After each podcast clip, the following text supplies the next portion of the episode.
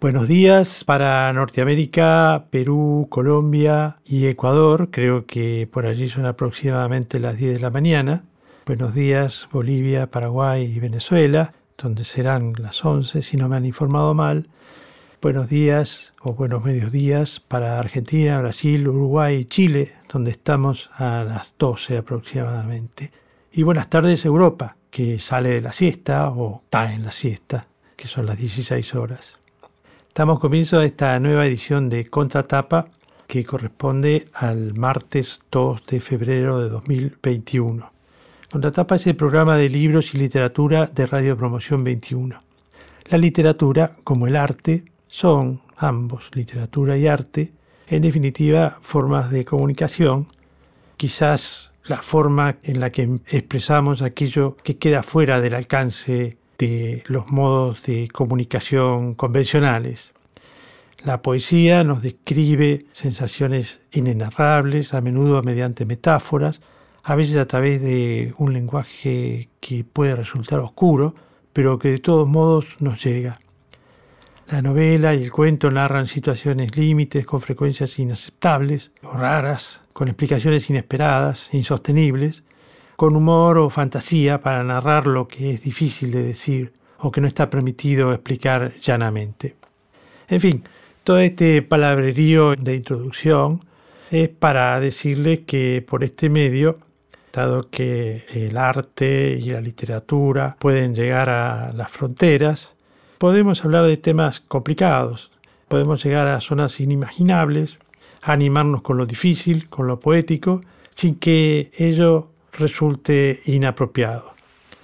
Tal vez lo que estoy diciendo parece un poco pretencioso, lo hacemos desde este programa modesto y en realidad no vamos a hacer ninguna denuncia espectacular, sino simplemente escuchar distintos puntos de vista sobre temas complejos. Con la libertad que corresponde a un humilde programa que no persigue otro interés que despertar inquietudes, abrir fronteras, mostrar nuevas fuentes de ideas y conceptos. Como ya dijimos, lo hacemos desde el desprejuicio, tal vez desde la ignorancia o si se quiere la falta de una estructura académica acabada, lo cual nos libera de cánones y con respeto y prudencia podemos declarar lo que nos gusta, lo que nos emociona, lo que nos informa, lo que nos provoca y también lo que nos molesta o nos parece falso. Y por supuesto consultar a diversas voces, a los que saben. Nos ayuda en esta empresa la falta de compromiso comercial y la libertad ideológica, política y religiosa. Repetimos siempre lo de García Lorca, poco antes de que lo ajusticiaran.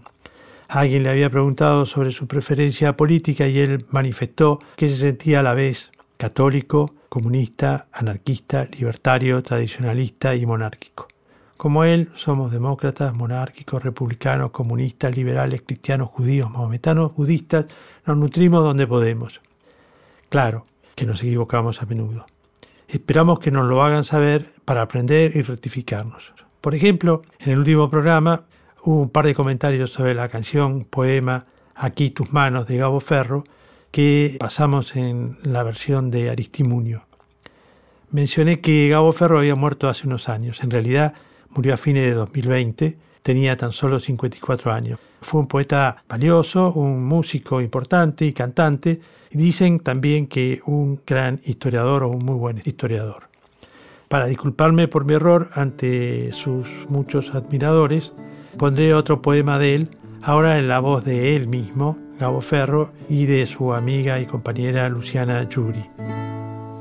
Yo que te contaba todo y no sé si quiero hablar yo, que supe amar con todo y no sé si quiero amar. Parece que estamos sueltos, pero esto no es libertad. Es que la jaula es tan grande que parece que volas.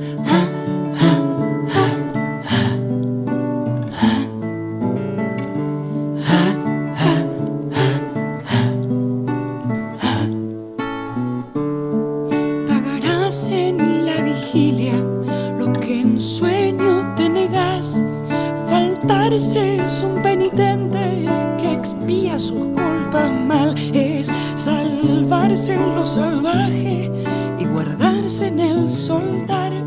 La libertad no es un río, es el agua y su caudal. Estuve, estoy, estamos, estarás.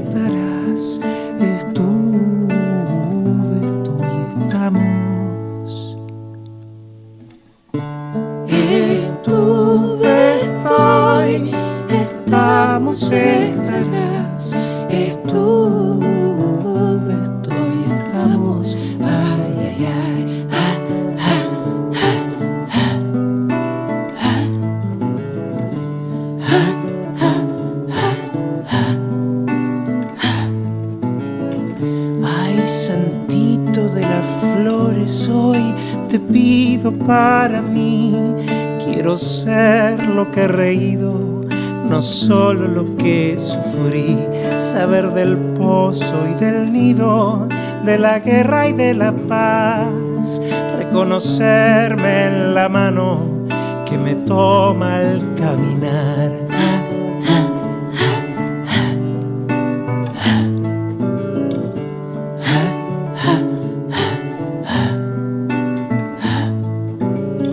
Saber que el consuelo amansa cuando a veces mal es bien. Sigue, soy yo quien lo sigue a él. Que al viento no se le ordena por dónde cantar o ir. Que dentro de tu enemigo algo tuyo va a salir. Estuve, estoy, estamos, estarás. Estuve,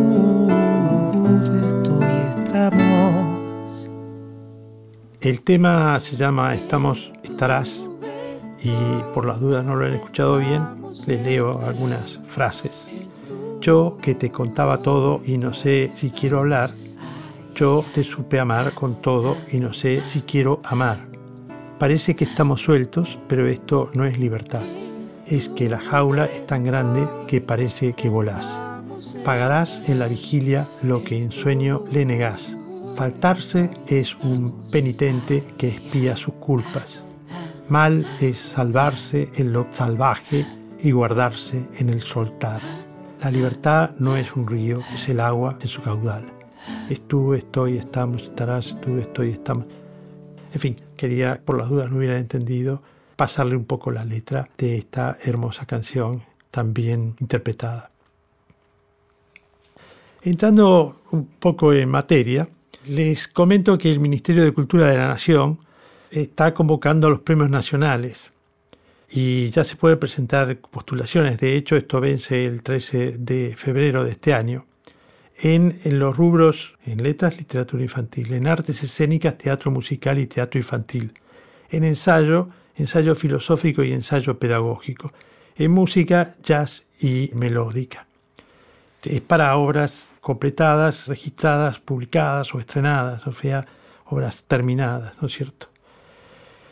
Como de costumbre, vamos a mencionar algunos concursos que se han resuelto recientemente, que lo hacemos porque es una manera de promover los concursos y también prepararnos para nuevas lecturas, escuchar nuevas voces, es decir, no quedarnos con lo de siempre, que es un poco el objetivo también de este programa. Primero les comento un concurso bastante particular, si se quiere una curiosidad.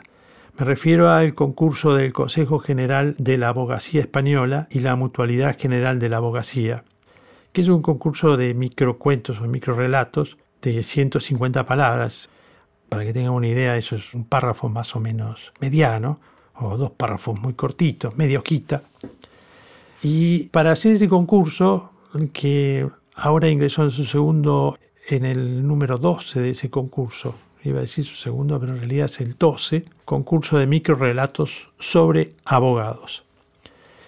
En el 2020, que acaba de terminar, lo ganó Eva María Algar García con su cuento Maldita Suerte. Ya que estamos, lo leo porque es muy cortito. Ya estaba acostumbrado a la soledad, pero ahora el silencio es insólito, espectral.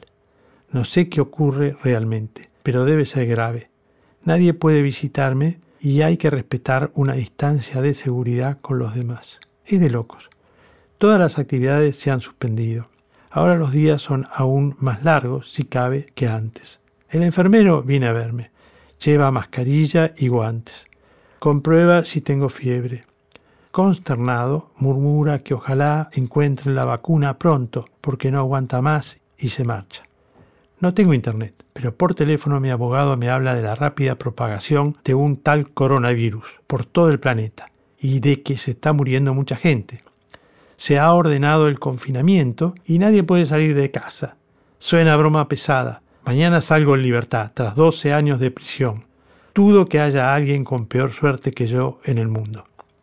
Bueno, este es el relato irónico de Eva María Algar García, de un preso que le toca salir después de 12 años de prisión en, estas condiciones de confinamiento. El concurso tiene un premio de 500 euros mensuales y entre todos los ganadores se elige un ganador que recibe 3.000. O sea que este, que es el ganador del año 2020, la ganadora recibió, Eva María Algar García, recibió 3.500 euros y hubo otros 11 ganadores que recibieron 500 euros.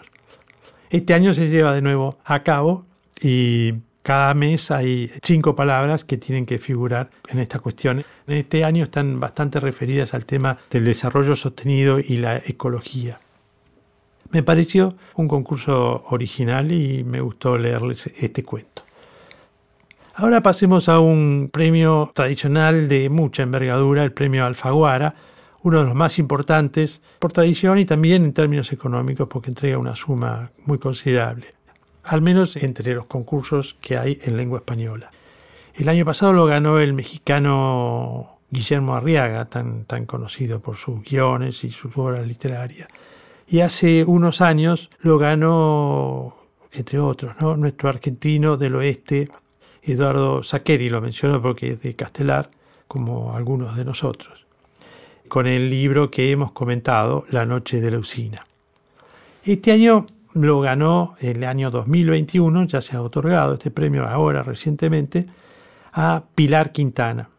Pilar Quintana es una escritora colombiana que considera que hay una especie de revolución literaria de autoras que cuentan la maternidad desde lugares que no se habían contado antes una reflexión sobre qué pasa con las mujeres que fueron madres por la imposición social. Primero van a escucharla ahora porque así no les cuento yo y escuchamos a ella directamente. Primero habla el presidente del jurado y luego la autora. Los abismos se adentra en la oscuridad del mundo de los adultos a través del punto de vista de una niña que desde la memoria de su vida familiar, intenta comprender la conflictiva relación entre sus padres. Para mí la literatura ha sido mi refugio y el lugar donde, donde pude ser yo misma y pude ser libre. En esta novela tenía un reto especial y era que estaba contada desde el punto, la narradora puede que sea una adulta, pero está contada desde el punto de vista de una niña, ¿verdad? Y los niños entienden todo a su alrededor, pero no lo entienden como nosotros. A veces no son capaces de ponerlo en palabras, a pesar de que ellos saben lo que está pasando, pero no son capaces de ponerlo en palabras. Entonces creo que eh, a e, tuve que dedicar, dedicarle mucho trabajo a esa parte para lograr que la novela nos pudiera contar lo que estaba pasando desde el punto de vista de la niña sin falsearlo mucho. Pilar Quintana eh, dice que las mujeres de su generación tuvieron la oportunidad de decidir si querían ser madres o no, porque casi todas o muchas son profesionales y tienen opciones laborales y pudieron decidir qué hacer con sus vidas. Pero las mujeres de la generación de mi mamá, dice de mi madre, no. Solo algunas estudiaron, pero el mandato social era que se casaran y fueran madres. Estaba mal visto si escogían una carrera y no formaban una familia, explica la autora. En el libro ganador, Los Abismos, la voz que se escucha es la de una niña cuya madre, si hubiera tenido la oportunidad de elegir, quizás no hubiera decidido ser madre, sino que hubiera desarrollado su vida de otra manera. Y desde ese punto en el que empieza a perder la inocencia, la niña sospecha que quizás no fue deseada. Bueno, esto es lo que dice la autora. El libro sale el 25 de marzo de 2021, eh, o sea que todavía no está a la venta, pero falta muy poquito. Sale en España, supongo que al poco tiempo estará disponible también en el resto de los países latinoamericanos y en Argentina. Por último, en esta materia de concursos, y antes de pasar a nuestros libros de hoy, eh, querría dedicar un tiempo especial para un concurso y, un tema del cual hasta ahora no hemos hablado, que está teniendo una importancia que no alcanzamos a advertir, pero que eh, realmente es relevante. Quiero comentar con ustedes el concurso internacional de narrativa Young Adults, o sea, de narrativa para jóvenes adultos. Si nunca escucharon hablar del género, no se preocupen, a todos nos ha pasado lo mismo, por lo menos a los mayores de 40, a menos que tengan hijos entre 12 y 20 años, que tengan alguna inquietud por leer. La ganadora del concurso nos va a ayudar a entender de qué se trata esto. El concurso fue el segundo organizado por una organización una incubadora de obras, se designa a sí misma como una incubadora de obras, soy autor, que dice tener como objetivo generar que nuevas voces lleguen a los lectores. Para ello, a través de su plataforma virtual, crearon un espacio donde brindan servicios a los autores y reciben sus textos para darlos a conocer a las editoriales. Está asociado a este concurso una editorial creo que es nacional, Kipú, aunque tiene sede en varios lugares de América Latina. La editorial Kipú dice, la convocatoria ayudó a escuchar voces nuevas que se han animado a enviar su material. Si bien ante la situación de la pandemia, que nos agarró con todo el concurso listo para salir, planteó un escenario de desafío, Creemos que una de las cosas importantes a resaltar es la oportunidad de compartir las distintas visiones del jurado que nos permitió ampliar la visión que tenemos como editores y lectoras. Esto lo dice la editorial Kipú, el sello que va a publicar la obra ganadora. Con su novela Los sueños también flotan, la escritora Agustina Caride resultó ganadora de este segundo concurso Internacional de Narrativa Young, organizado por la plataforma Soy Autor, como habíamos dicho. Según señaló el jurado, se trata de una obra bien distinta que incluye a una joven protagonista inmigrante que debe enfrentarse a distintas problemáticas sociales y personales. La decisión fue difícil, ya que eh, se presentaron muchas novelas con estilos muy distintos que abarcaban distintos géneros, desde el realismo al fantasy, remarcaron los organizadores. Este segundo concurso de ellos en realidad es el primero sobre este género de Young Adults. El primer concurso que hicieron los candidatos a ganarlo tenían que presentar un libro álbum, o sea, un libro ilustrado. Y actualmente en, este año 2021 se desarrolla el tercer concurso que también vuelve al tema libro álbum. O sea, el único concurso que se ha hecho es este que ha ganado Agustina Caride, Nacida en Buenos Aires en 1970, estudió paisajismo y letras en la UBA y desarrolló una prolífica actividad en el mundo literario en diversas editoriales. Después ella nos lo va a contar. Ella ha dicho en algún reportaje, me apasiona escribir, me cuesta que los demás entiendan cómo funciona mi cabeza cuando estoy en el medio de una novela. Hablo sola, converso con esos fantasmas que son los personajes. Los veo muy reales, me despiertan a mitad de la noche para decirme algo, algo que yo no había descubierto, una escena, un recuerdo, un sueño que debería tener, señaló la escritora en una entrevista a Telam que tuvo lugar en julio pasado durante el lanzamiento de No habrá sino ausencias, otra novela de ella. Después del corte que viene ahora con las propagandas de nuestra emisora, vamos a pasar la entrevista con Agustina y vamos a hablar de un libro que se llama Otro Manhattan de Donald Antrim.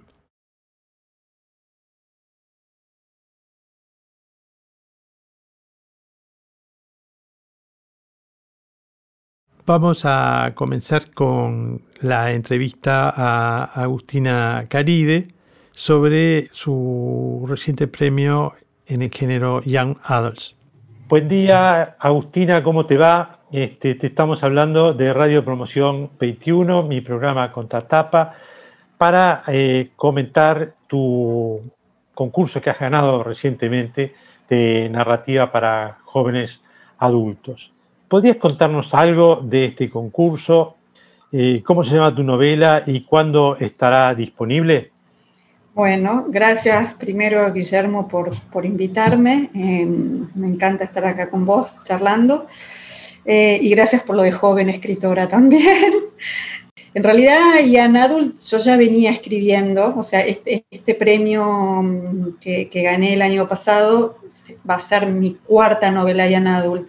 Así que es un, es un género que lo, lo vengo explorando y que empecé a explorarlo cuando mi hija se convirtió en una young adult. Y ahí conocí yo que existía el young adult, que la verdad que no sabía que existía. Me hizo leer cosas que me parecieron muy malas. Lo mejor de lo que me hizo leer, que me gustó mucho, fue Los Juegos del Hambre, que en realidad primero vi la película, porque esta es otra de las tendencias, si se quiere, ¿no? Que todo lo que viene por lo menos desde los yankees es así, ¿no? Es como que escriben la novela y después sale la saga y sale en el cine. La película me pareció muy buena, me pareció muy fuerte y dije, quiero leer el libro porque quiero ver, no es lo mismo de ninguna manera lo, escrito en relación a la imagen. Y el libro me pareció muy bueno.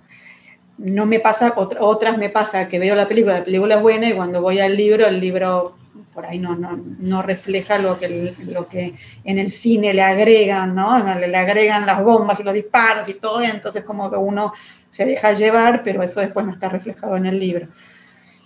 Ahí me, me, me, me interesó, me gustó, y yo venía escribiendo infantil, entonces fue como subir un pasito, ¿no? Es como que fue, yo estaba escribiendo para, para jóvenes, para, para es, como medio raro como las editoriales, porque todo esto tiene que ver con el mercado, ¿no? Es como, como las editoriales, o sea, en infantil, en adultos no, pero en, adultos están los géneros, ¿no? Es como las editoriales más o menos te, tienen como, como distintas líneas dentro del catálogo. Entonces por ahí está lo realista, está el terror. En los niños está diferenciado por edades. Y yo escribía para lo que es literatura juvenil, que es sexto, séptimo y primero.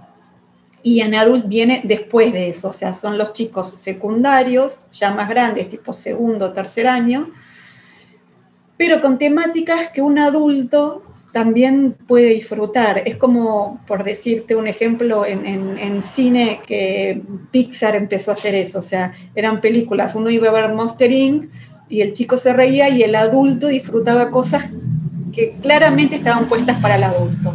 Por ejemplo, por decirte, una escena donde entran en cámara lenta todos los monstruos y el adulto sabe que, que la vio, hace una referencia con la película Armagedón, como que hay guiños al adulto.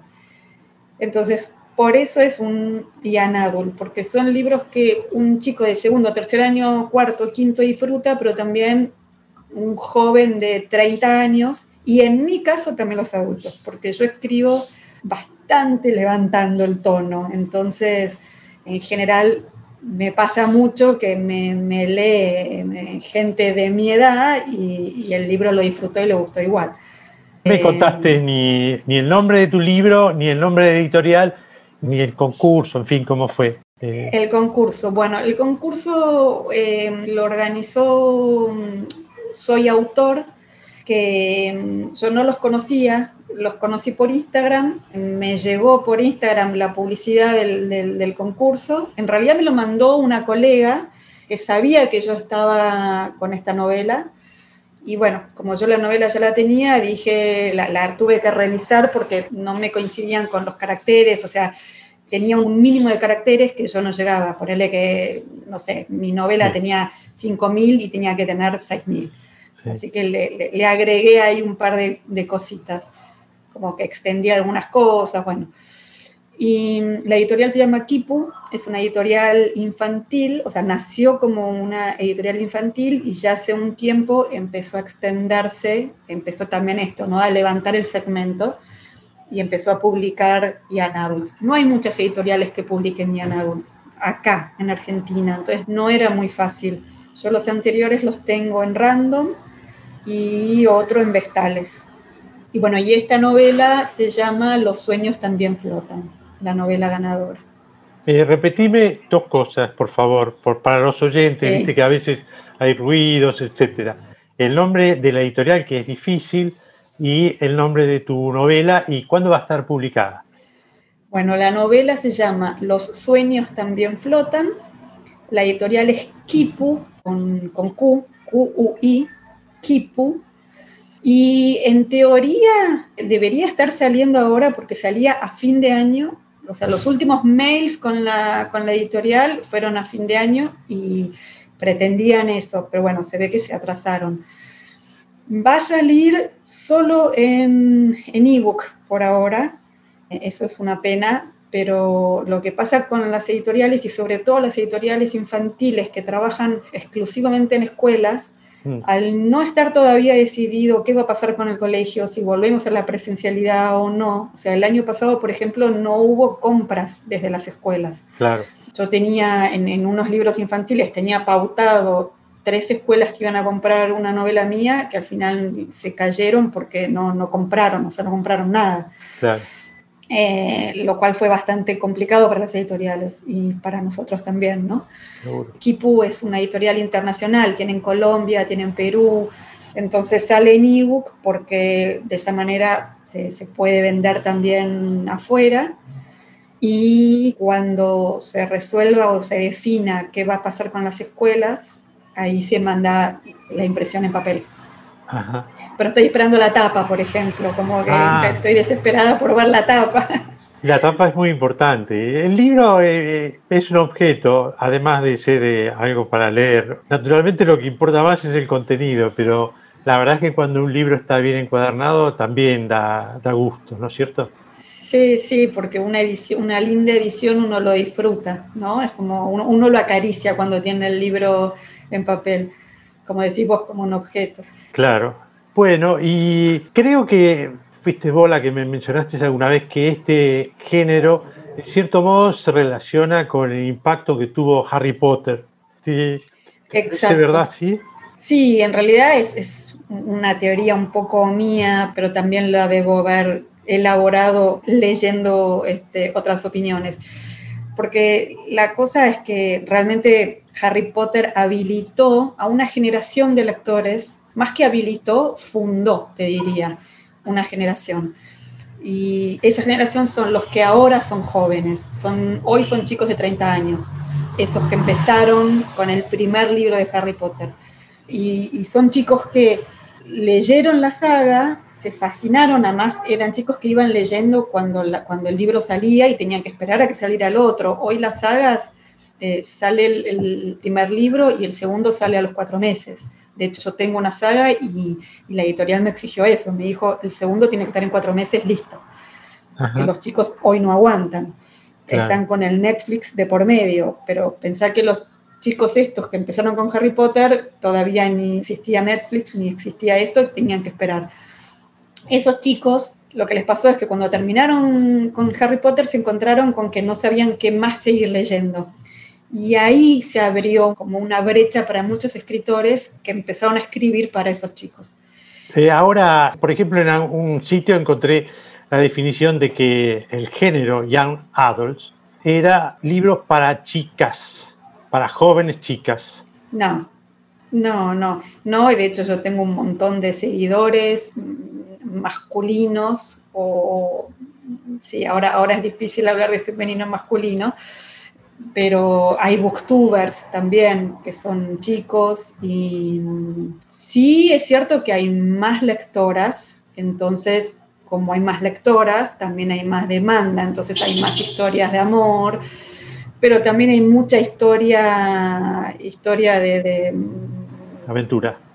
Sí, de aventura, donde por ahí hay algo de, amor, pero el amor también lo disfrutan los chicos, o sea, eso es relativo y no, yo no lo encasillaría para nada. Y también hay muchísimas novelas donde son los protagonistas son masculinos y entonces empatizan mucho también los chicos y las chicas, o sea, no, eso me parece que...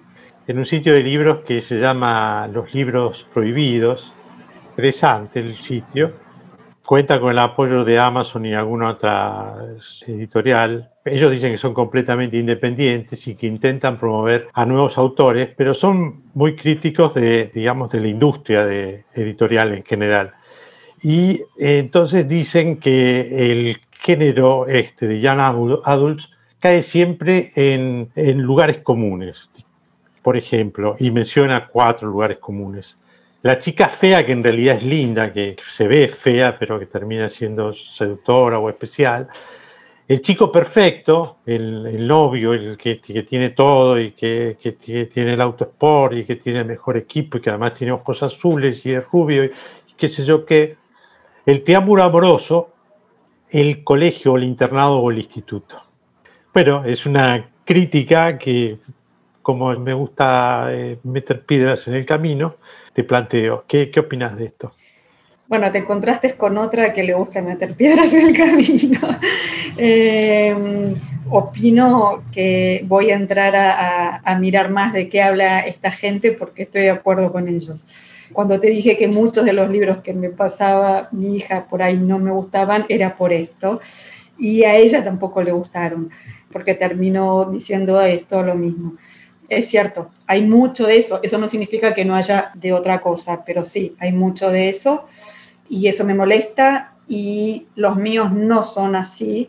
Por eso a lo mejor también tengo menos lectores, pero los lectores ya saben que conmigo encuentran algo distinto. De hecho, cuando me contestan o cuando hacen ellos, porque los, lo que tienen además ahora también los jóvenes es que todo lo suben a Instagram y todo lo...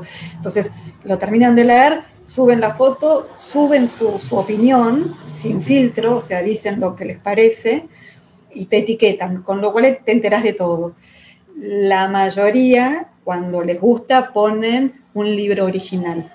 Y cuando no les gusta, claramente es porque salió de esto que están acostumbrados a leer, que están acostumbrados a leer un poco todo igual y todo lo mismo.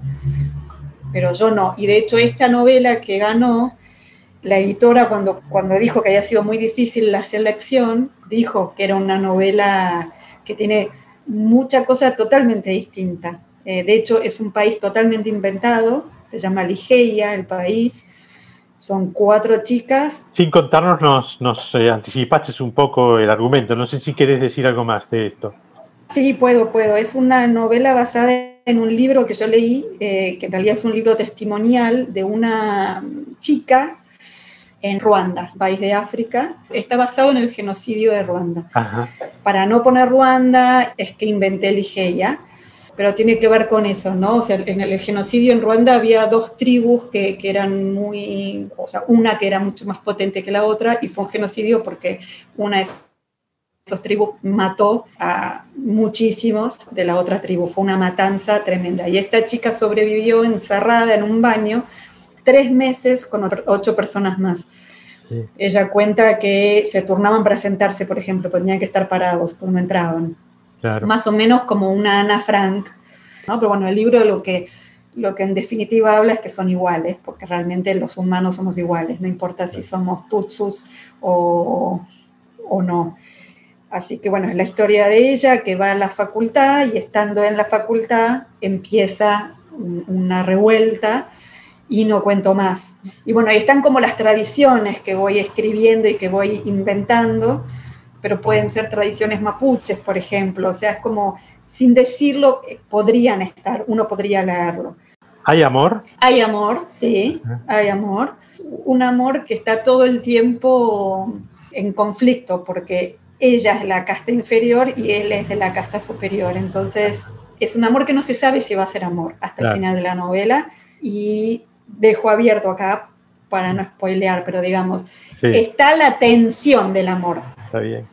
Otra pregunta embromada. Está claro que no es el caso de tu novela, pero yo entré a Penguin Random House con el género de Young Adult o literatura juvenil. Eh, y ahí, cuando entré a ver lo que había, había cosas de feminismo, también había libros para chiques y muchas novelas románticas, a mí me sonaba Daniel Steele o cosa por el estilo. ¿Cómo ves los límites del género? ¿Está bien esto? ¿O se está metiendo todo lo nuevo ahí? Es que, ¿Cómo es? Bueno, tiene que ver con lo que le interesa a los jóvenes, ¿no? De alguna manera. Sí, y volvemos a lo mismo, ¿no? El editor tiene que vender, entonces busca lo que está. Y la demanda también, ¿no? Como dijiste vos, es lo que está en los jóvenes. Entonces, hoy en los jóvenes está eso. Para mí es una estupidez atómica porque justamente si, si estamos con el chiques porque todo tiene que ser igual, entonces ¿por qué estamos separando y por qué estamos diciendo que este es un género para chicas? O sea, es para, para todos y es como decir, existe el género terror, existe el género fantástico y existe el género realista. Al que a mí no me gusta el género terror, pero mm, no por eso vamos a decir, no, no podés leerlo. Hay cosas de terror que son buenísimas también. Entonces, no, no es lo que yo más voy a estar consumiendo y cuando voy a la librería no me voy a gastar el sueldo en terror.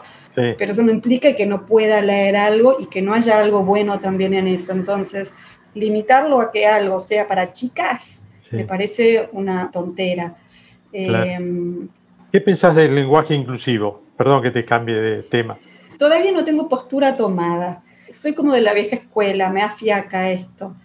Pero al mismo tiempo me doy cuenta que ya estoy empezando a estar inmersa cuando escribo y depende en qué ambientes esté, ya me doy cuenta que pongo la X o pongo la, la, arroba. Me molestan las cosas forzadas. Entonces, siento que esto tiene que ver con algo forzado. La lengua es móvil, es activa, no está muerta entonces puede cambiar. Pero siempre fueron cosas que se fueron dando a lo largo del tiempo, o sea, la lengua siempre se fue desarrollando y fue cambiando y se fueron aceptando porque las cosas fueron dándose de una manera natural. A mí lo que me molesta al chiques es lo no natural, yo siento que no es natural, siento que hay algo que me están imponiendo, que me están diciendo tenés que hablar así. Me molesta eso. Ahora, que se vaya dando de una manera natural y bueno, se irá dando y se dará. Sí, algo quedará por suerte o por desgracia, digamos, por ahora al menos eh, el idioma es una cosa que no podemos controlar. Se va surgiendo sola, ¿no es cierto? Y habrá cosas que, que sirven. Qué sé yo, el Esperanto era una iniciativa genial, pero no prendió ni remotamente, ¿no es cierto? Así que eh, habrá que ver cómo evoluciona. Quise hacer un programa sobre, sobre el lenguaje inclusivo. Sí, porque en realidad es lo que es curioso también es ver qué pasa en el resto del habla hispana. El año pasado, cuando fue acá, que fue el Congreso de la, Lengua, cuando preguntaron por qué no estaban evaluando esto, la mujer contestó porque solo en Argentina se está dando. Entonces, si esto estuviera también reproduciéndose en el resto de Latinoamérica o en España, entonces sería algo para evaluar, pero hoy por hoy no, no, lo evalúan porque es Argentina la que está con, con este lenguaje inclusivo. Bueno, están escuchando a Agustina Caride, y bueno, estamos llegando al final de, esta charla y querría preguntarle una pregunta que me hizo un oyente. Me dijo, ¿qué me recomendarías para una joven? Y no supe yo qué responder. ¿Qué lectura? Porque bueno, quiere incitar a su hija o o nieto. ¿Qué lectura le recomendarías para el sexo que te parezca? Bueno, primero recomendaría las mías, obviamente. Este, Voy a repetir nombre ya que estás. Son para ambos sexos y yo tengo em, la saga, se llama Última Generación y Generación Cero. Son los, las dos novelas. Después, la otra novela ya en adult se llama Testigos Invisibles. ¿Y la del este, premio? Y, y la del premio los sueños también flotan, también es para cualquiera de los dos. Está bien. O sea, lo, van a disfrutar ambos. Los Juegos del Hambre es muy recomendable. Una novela muy, pero muy, muy linda, pero muy, muy linda. Se llama mm, La ladrona de libros. Claro. Esa es una novela que es muy linda y que es totalmente distinto a esto que decíamos, o sea, no tiene la historia de amor ni los ojos celestes, es muy, es dura, es tierna, te deja pensando, o sea, es, es muy buena por todos lados. Y después depende mucho quién es, o sea, es, es una pregunta difícil para, para responderle concretamente a este, este oyente, porque lo que yo le hubiera preguntado al oyente es, este, bueno, ¿qué edad tiene? porque también a lo mejor le recomiendo, le digo Harry Potter, influye mucho eso. Eh, los Juegos del Hambre, si me decís que tiene 13 años, por ahí no, porque es tremendamente dura. Este, pero bueno, esas, por ejemplo, son novelas que, y Anadut, esas dos que recomiendo.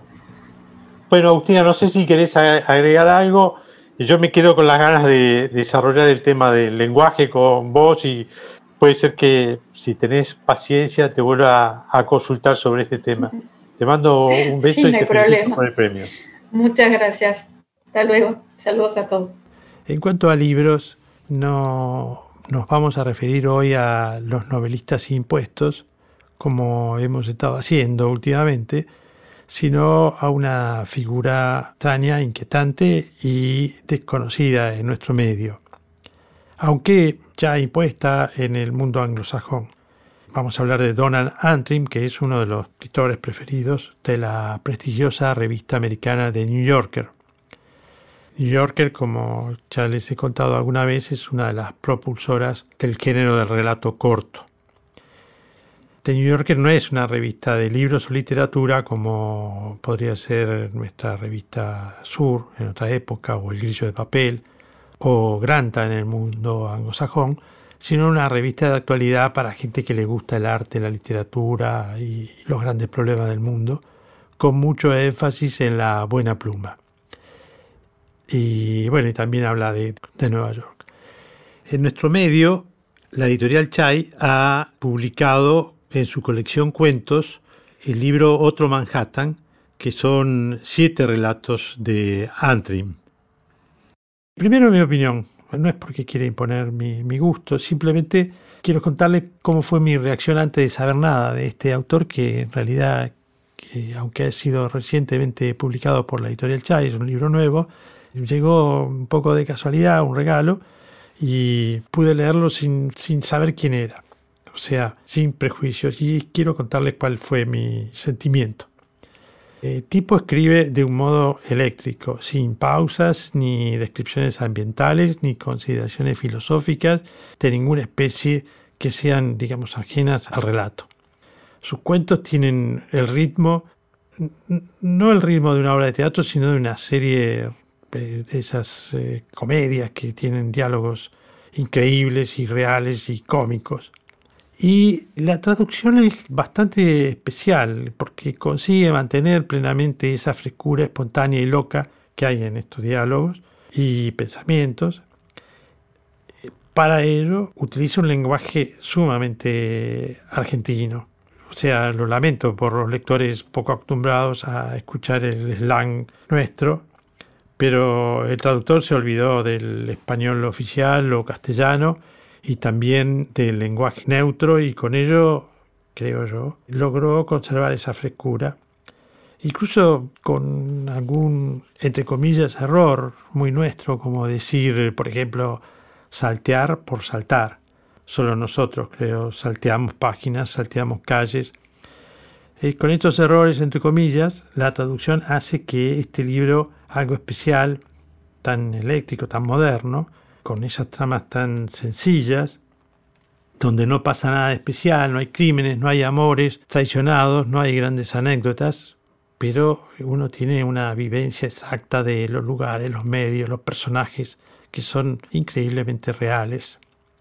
Mucho neoyorquino y neoyorquinas excitados, sobreexcitados, pasados de vuelta, mucha gente acelerada del mundo del espectáculo a menudo y las artes, muchas parejas modernas que intentan saber qué es una pareja moderna, una pareja abierta, en fin, madura, sin celos, pero para soportar eso se llenan de pastillas y están un poco locos.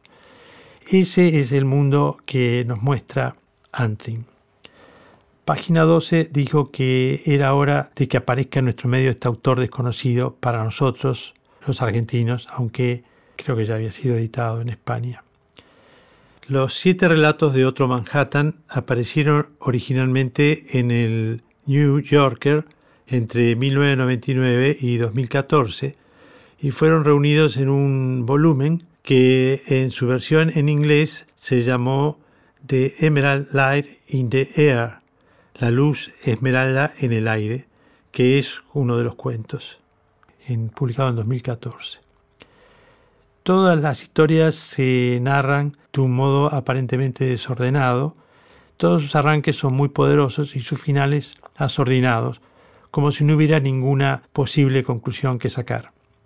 El primer cuento se refiere a un profesor de teatro universitario, bastante extraño el hombre, bastante bizarro, joven, aunque tiene como 20 o 30 años más que sus alumnos, que mientras ensaya con los jovencísimos actores, sus alumnos universitarios, una enigmática y pretenciosa versión de Sueño de una noche de verano de Shakespeare, les dice cosas tremendas a sus alumnos, los provoca y juega con ellos. Me hizo pensar en un momento en un director que conozco, que también trabaja con, jóvenes, Pico Jiménez Apiola, y que ofreció algunas versiones de, este sueño de una noche de verano en eh, la zona de norte, en la zona de San Isidro, con sus alumnos. Pero esto está llevado a un nivel de locura mucho más intenso. Intercala el profesor, director, actor, comentarios sobre actuación o dramaturgia, con sus propios problemas sentimentales y desacuerdos, con los confundidos y excitados estudiantes a quienes les lleva una punta de años.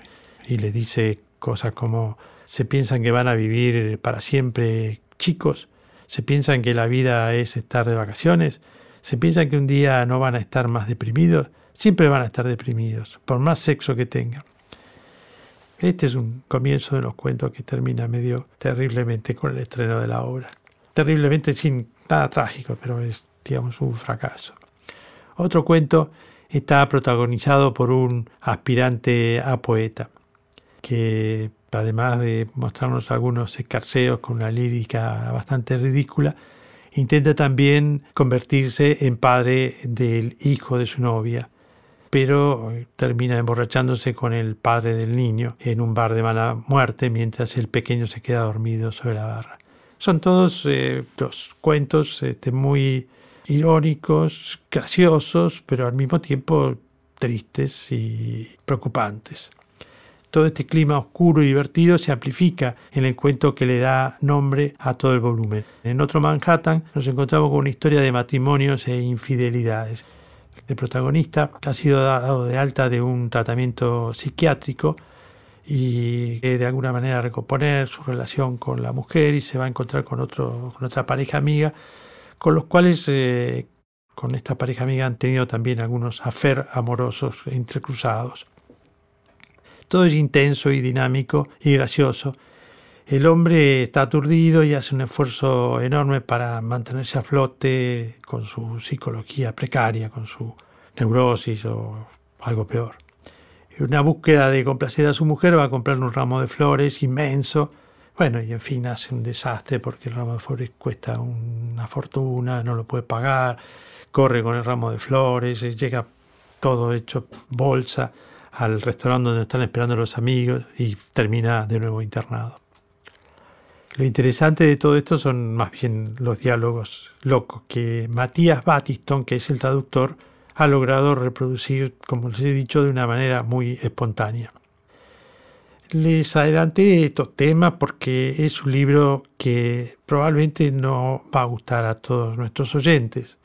No es para todo el mundo. Es sumamente potente, sumamente original, con humor e ironía, pero al mismo tiempo triste y amargante. Es muy moderno. No tengo una grabación en español para ofrecerles con la voz del autor, pero en lugar de eso les voy a pasar una conversación poco desordenada y espontánea en un café literario que hay en un sitio, que se llama el Café Literario de Adela, donde habla Adela Sánchez y cada tanto comenta a otra mujer y sobre el final aparece un señor Marcelo. No es que aporten grandes claves, pero muestran el tipo de reacción que producen estos relatos. Después también lo que tiene es que para mí si el tipo contara una de estas historias sin todo esto, Marce, ahí también yo coincido en que esto es lo que también hace bien, sería un dramón. Y acá vos tenés cosas, un dramón, rebajón por un lado, gracioso por otro, es como medio, mezcla todo el tipo.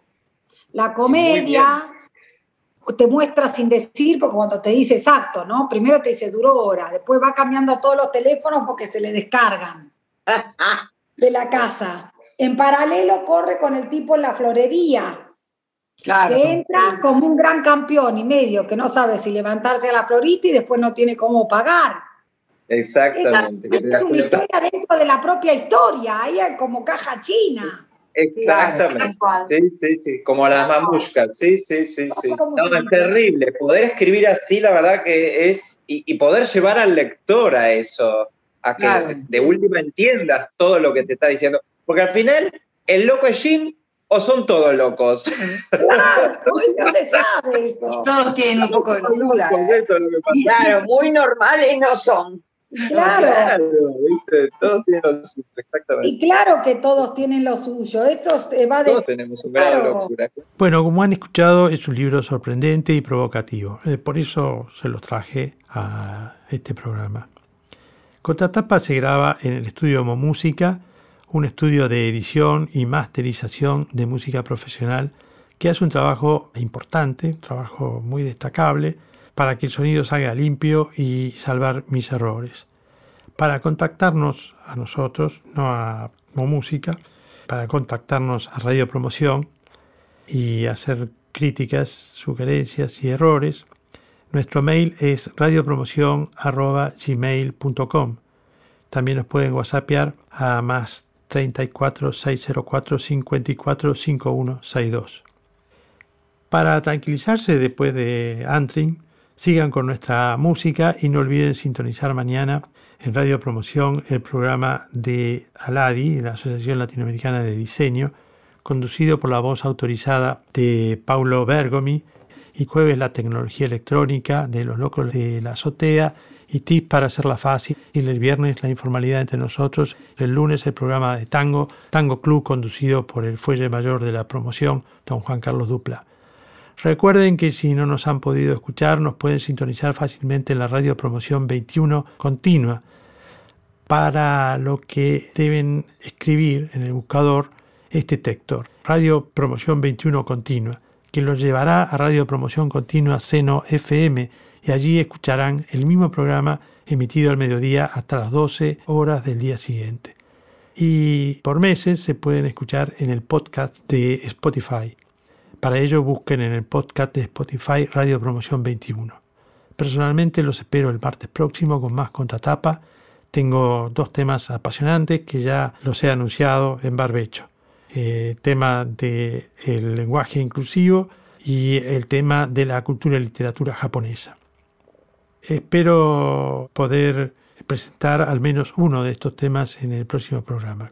Como siempre, contratapa los martes a las 12 horas hasta el martes.